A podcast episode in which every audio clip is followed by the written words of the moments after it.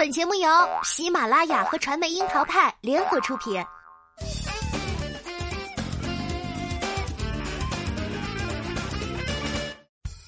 樱桃砍八卦，八卦也要正能量。Hello，大家好，我是小樱桃钓儿。有一种很可怕的思维啊，是许多女生在遭遇情感挫折和苛待时，总会反思：是不是我不够优秀啊？我要如何改进呢？然而，在大多数的感情关系里，其实这跟你完不完美并没有关系。就像一月五号杨幂出演的短片中，她是完美设定的机器人女友，从皮肤到五官，再到所有习惯，没有感情，没有羞耻，堪称是完美女孩。但是，这也依然逃不过被侮辱、被伤害的命运。AI 女友的概念当然是虚无的。但是卸下自己，臣服于感情关系的女孩却是不少见的，这何尝又不是映射出掏心掏肺、舍弃自我也换不来对方的珍视，甚至是正视呢？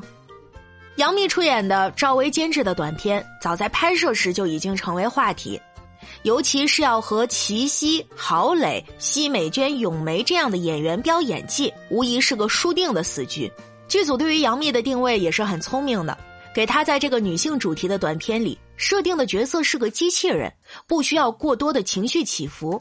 她是编程设定的完美机器人女孩，从外到内都是完美比例以及完美设定，完全就是出得厅堂下得厨房，而且任劳任怨，不会有半点牢骚。如她所说，她的诞生是为了爱与和平，为给他人带来愉快就是她最大的幸福。即便如此。他的遭遇是因为其服务的养老院里的男孩给他输入了亲密模式，他让一个年迈的老爷爷突然下线了，也因此从未被客户投诉的他成为了返场机器人，成为次品。一番收拾之后，这个完美女孩作为特别商品出售给新的客人，她不再是出租服务，而是一次性被买断使用权。虽然她各个方面依然完美。不仅有打扫模式，还有亲密模式，是个完美的保姆和情人。但即便如此，等来的却只有主人的皮鞭和殴打。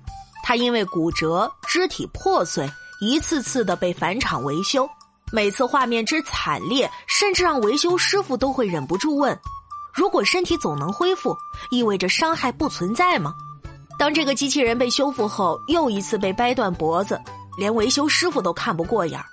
于是给他输入了格斗模式，他又一次给顾客送了盒饭，而这一次是维修师傅故意让他为自己搏出一条生路，在被拆成垃圾返场之前，清除了数据让他逃跑，并告诉了他曾经在养老院的男孩并不是伤害他才误传数据模式，而是因为老爷子已知时日无多，因此才有了曾经的错误。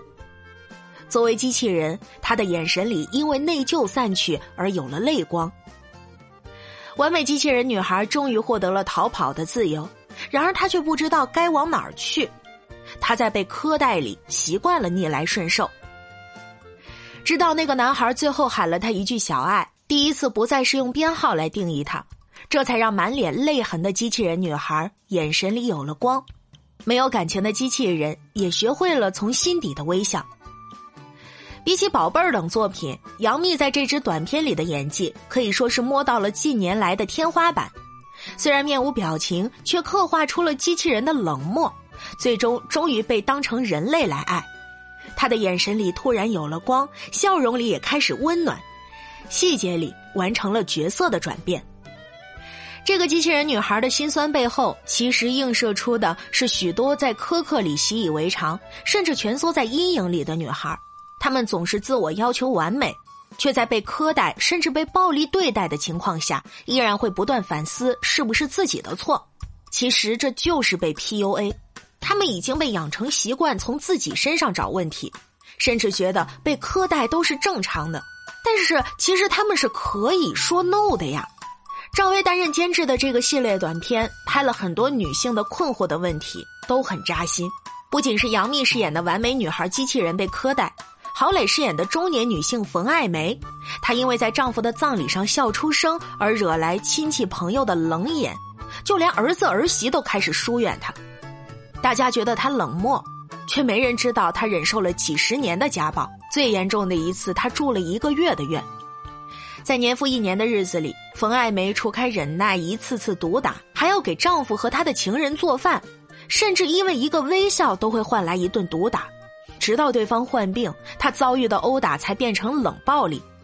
然而，这些都因为一场葬礼被遗忘，甚至被认为理所应当的要选择沉默，随风散去。咏梅出演的中年妈妈，为了两个孩子当了全职主妇，放弃优渥的工作，熬尽了青春，却只换来另一半的移情别恋。在丈夫的眼里，她太胖了不可爱，太瘦了不美丽，读书太多难以沟通，读书太少没法交流。其实只是因为不爱了，所以连呼吸都是错的。因为没有了工作，身边人都劝她绝对不要答应离婚。不然中年失婚失业，那又怎么过活呢？然而，更多女性都会选择默默承受。白百合饰演的全职妈妈每晚都失眠，她待在阳台上看着外面异想天开，丈夫的鼾声里却从未察觉她睁眼到天亮。在朋友们的眼里，她对生活的不满意是矫情。丈夫收入稳定，孩子听话，女人洗手做羹汤是理所应当的。她却只能把自己关在纸盒子里面。奚美娟饰演的家族手艺传人，因为家里没有男孩，她从小被当成男孩来教育。在重男轻女的教育下，她认定自己就是个男孩，甚至还被要求娶妻。可是内心的她渴望爱情，也渴望被关怀。意外怀孕后，她独自养大女儿，总认为一切都是理所应当，在原生家庭的偏见里，咬牙坚持半生。杨紫饰演的单亲家庭成长下的女儿，一面是含辛茹苦养大她的妈妈，另一面则是妈妈无休止的掌控欲。她不能和爸爸见面，甚至是葬礼也不能去。他的恋爱总被妈妈搅黄，在以爱之名下将他禁锢。对比单纯的恨，爱的裹挟让他无路可退，但却没有办法打开心结。齐溪饰演的不完美女孩，总要自己变得完美。因为被调侃长得难看，她总要将自己化上浓妆，再叠加无数层滤镜。容貌焦虑是当下许多长得不够精致或者自认不够精致的女孩们的难题。不断用夸张的妆容来掩饰自己，其实遮掩的是内心的怯懦和畏惧。这个系列的短片每一面都在映射一部分女性的难题。不仅于此，也在鼓励许多把习以为常当成正常的女性懂得说 “no” 才是自己的出路。就像咏梅饰演的主妇，虽被认定是弱势方，可为了孩子，她不愿意再扮演优雅的主妇，要拼尽全力为自己争一把，同时也不愿意被各种声音裹挟，只想按自己的意愿过一次。齐溪饰演的浓妆女孩，如果卸掉妆容能找回快乐，那为什么不呢？也如同杨幂饰演的完美机器人女孩，她可以挣脱冰冷的程序世界，感受到了温暖，也可以眼里有光。奚美娟饰演的老师傅，笃定自己怀孕后，坚持打破偏见，做真正的女人。关于女性的恶意源头有很多：原生家庭、爱情、容貌、学历等等，甚至还会被教育生活应该依附在另一个生命体上。可是。选择权其实都在自己手里。最近很火的《流金岁月》，讲真啊，第二对新版的蒋南孙和朱锁锁没什么感觉，但是袁泉饰演的蒋南孙小姨却让人面却让人目不转睛。蒋南孙的妈妈无论是小说还是电视剧，都是把嫁夫随夫的理念深耕于心，但是小姨黛西则是更按照自己的想法过人生。她被笃定深爱着叶谨言。其实人家身边有小鲜肉相陪，把日子过得清醒而精致。她并不是四处攻击，而是具备自我防卫能力。优雅里，优雅里并不经常示人而已。这才是艺书标榜的女郎们该有的样子。